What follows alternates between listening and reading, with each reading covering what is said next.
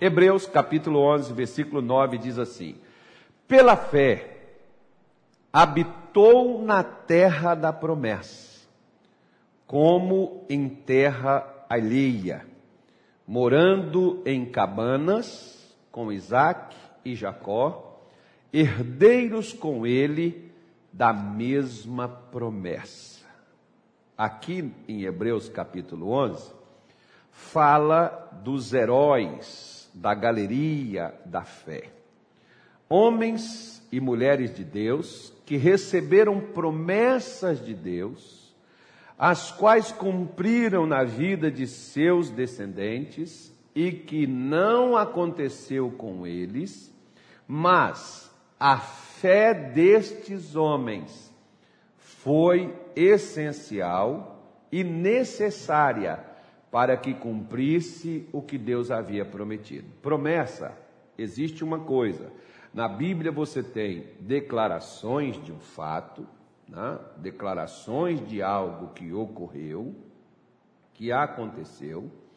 Na Bíblia você tem promessas que é algo que irá acontecer ainda, ainda não aconteceu, vai acontecer. Isso a gente chama de promessa. Como por exemplo, a volta de Jesus é uma promessa. A nossa ida para a eternidade, quando sairmos desta vida, é uma promessa. Por quê? Porque nós ainda não fomos. O dia que você for, para aqueles que já foram e que dormiram nesta promessa, eles já foram. Para mim para você, isso ainda irá acontecer, porque nós não partimos desta vida. Então é uma promessa. Assim como era uma promessa, por exemplo, de Deus, afirmando que ressuscitaria, não permitirás que o teu santo veja corrupção, que no caso, por exemplo, era Davi que estava falando acerca do que aconteceria com Jesus. Por isso que Jesus não teve medo nenhum de morrer, de ser enterrado, porque Deus não permitiria que ele permanecesse no estágio da morte. Deus o ressuscitou. Por isso que você vê Jesus passar o que ele passou, sofrer o que ele sofreu e ter coragem de enfrentar tudo isso e sozinho. Ele é o maior exemplo de fé e depois dele vem Abraão. Né? Depois dele vem Abraão, que é que foi o primeiro homem a confiar, a acreditar em Deus, e diz aqui a Bíblia para você poder entender, ó, pela fé, habitou na terra da promessa. Né? Então, Abraão é tipo assim, ó. Deus disse para ele: Isso aqui é seu. Só não deu a ele o título de propriedade. Ele não tinha aquilo em suas mãos. Você pode ver, por exemplo, na Bíblia existe muitas coisas que Deus prometeu fazer para nós mas às vezes nós não temos na nossa mão. Como é que eu vou me apropriar daquilo que Deus me prometeu? Só um meio: fé. O que é fé, pastor? Fé não é, as pessoas dizem assim, fé é acreditar muito. Ficou a mesma coisa.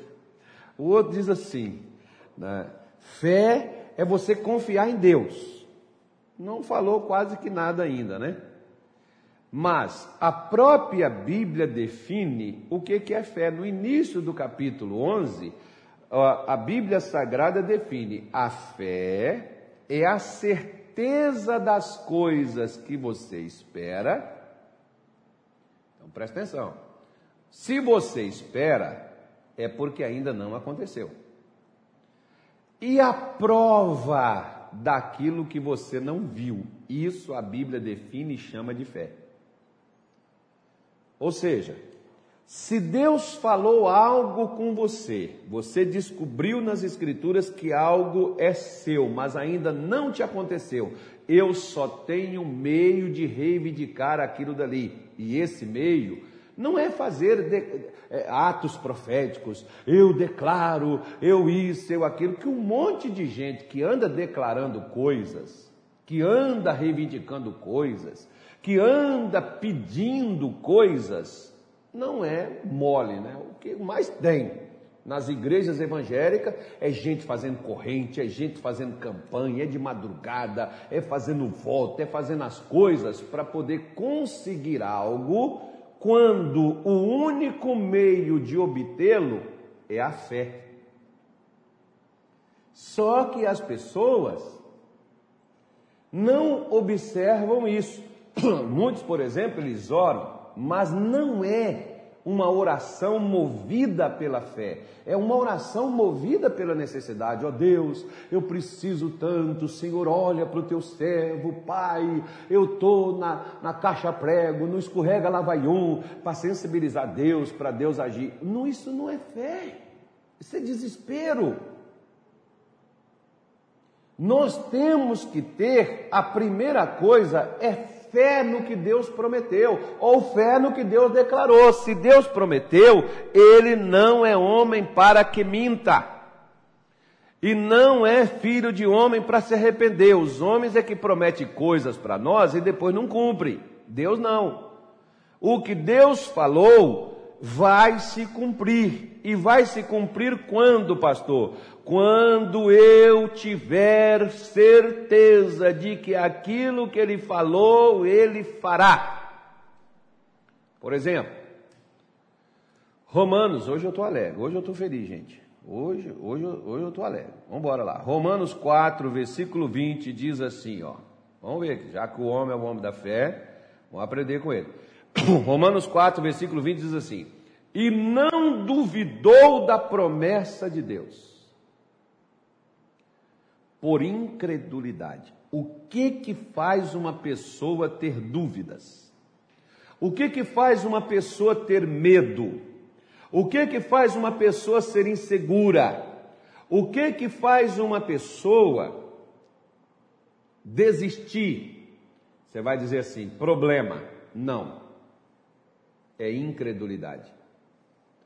A incredulidade faz com que a pessoa duvide que Deus seja suficientemente capaz de executar o que ele falou.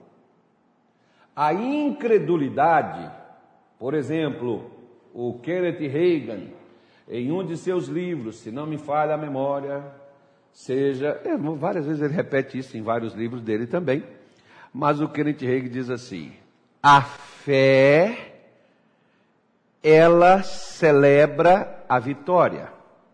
A incredulidade implora pela benção. Então preste atenção. Quando a pessoa é incrédula, ela ora constantemente pela mesma necessidade, porque pelo fato dela não ter recebido, ela acha que se orar continuamente acerca daquele mesmo pedido, ela vai conseguir. Então a pessoa imagina assim. Ou seja, se eu preciso, acredito que Deus ouve, né? Mas eu repito constantemente a oração, imploro sua bênção, eu não acredito no que ele falou. Por quê?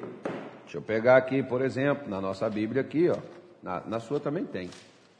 Na primeira carta do apóstolo João, lá no finalzinho, perto de Apocalipse, primeira carta de João, capítulo de número 5, versículo de número 14, me parece, diz assim: e esta é a confiança que temos nele, que se pedirmos alguma coisa segundo a sua vontade, ele nos ouve. Então João está dizendo, nós confiamos nele de tal forma que se o que nós estamos reivindicando foi algo que ele prometeu fazer, ele ouve.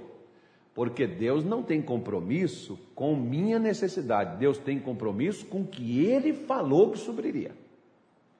Eu tenho que me ater, as minhas orações precisam ter bases, os meus pedidos têm que ter respaldo, e o respaldo é a garantia divina. Se Deus garantiu que ele faria, ele então eu posso reivindicar. E ele diz assim: E se sabemos que nos ouve em tudo o que pedimos, sabemos que alcançamos as petições que lhe fizemos. Ou seja, se eu já alcancei o que eu pedi, quando eu peço, eu encerro o processo, não preciso pedir novamente, porque o meu pedido já foi despachado, né? Por exemplo, eu fiz um pedido na internet, aí o que, que o pessoal coloca? Eles vão posicionando todos os dias. Seu pedido saiu de tal lugar e está em tal lugar. Seu pedido está chegando a tal lugar. Seu pedido chega amanhã no seu endereço. Seu pedido foi entregue tal dia, tal hora ao fulano de tal. Ok. Da mesma forma é a palavra de Deus. Se você pega, você vai ver Deus dando a você as garantias daquilo que ele já fez ou daquilo que ele fará em seu favor. Por isso que ele diz: a incredulidade implora, a fé celebra a vitória. Porque a Bíblia diz que Abraão não duvidou da promessa por incredulidade, mas foi fortificado na fé, dando glória a Deus. Quando você confia em Deus, você para de pedir o que Deus já garantiu e passa a agradecer porque você já recebeu. Porque o versículo 21 diz: E estando certíssimo, Estou lendo lá de Romanos 4, tá? Estando certíssimo de que o que Deus tinha prometido, ele também era poderoso para o fazer. O que Deus prometeu, ele tem a capacidade de fazê-lo. Por isso que quando a pessoa crer na palavra de Deus, a vida dela muda por completo, a vida dela muda porque mesmo que ela não tenha o que ela gostaria e o que Deus prometeu, ela já age e ela já se considera como aquilo que Deus falou. Isso a Bíblia chama de fé. Isso é fé. Tá bom? Por isso que nós devemos ter fé nas promessas de Deus, fé nas declarações que Deus nos deu na Sua palavra. Se nós cremos, nós vamos agir, porque há uma certeza que o que Deus falou, Ele também fará. Como por exemplo, quer ver? Olha que versículo bonito, só para a gente fazer a nossa oração aqui. Deixa eu pegar aqui para vocês, Isaías 14, versículo de número 20, alguma coisa. Nem sei onde é que está isso, mas eu acho que está aqui, ó. Diz assim, quer ver? Vou ler dois versículos para você. O 24 diz assim: o Senhor dos exércitos jurou, dizendo: Como pensei, assim sucederá. E como determinei, assim se efetuará. Versículo 27 diz assim: Porque o Senhor dos exércitos o determinou, quem, pois, o invalidará? E a sua mão estendida está, quem, pois, a fará voltar atrás? Então, se Deus falou, filho, final de papo, fim de conversa, esquece, não duvide, creia somente, viva a sua vida, acredite em Deus, creia nele, ande com ele, viva com ele e faça o que você tiver que fazer, porque para Deus é caso encerrado o problema na sua vida. Se ele te deu a palavra, se ele te deu a promessa, ele já está dizendo a você: já resolvi teu problema. Agora se comporte e age como aquela pessoa que teve o seu problema resolvido, tá bom? Vamos fazer a nossa oração? Vamos falar com Deus? Senhor, em o nome de Jesus, nesta tarde de hoje há várias pessoas, ó Deus, que de repente essa pessoa ela tem orado muito, mas ela não tem observado o que o Senhor prometeu ou que o Senhor já declarou que pertence a nós. E essa pessoa sempre repete a mesma oração pela mesma causa para obter um resultado de muitos anos. Mas hoje o Senhor nos mostrou como nós devemos agir, como nós devemos fazer. Senhor, eu te peço nesta tarde de hoje, olhe para esta mulher, olhe para este homem aonde, meu Deus, a dúvida tem roubado do coração desta pessoa a certeza. Porque quando nós duvidamos, nós permitimos que a incredulidade roube a nossa bênção, roube a nossa vitória e nós ficamos, ó Deus, sempre na mesma necessidade. Por isso, nesta tarde, eu oro para simplesmente dizer a toda dúvida, a todo medo, às incertezas, em nome de Jesus, Satanás deu fora. Vai embora. Pegue a sua dúvida, pegue o seu medo, pegue a sua incredulidade, desapareça, some da vida, da mente, da alma, dos pensamentos de cada uma destas pessoas e não as impeças mais. Pega tudo que é seu, deu fora, vai embora no nome de Jesus. Amém e graças a Deus.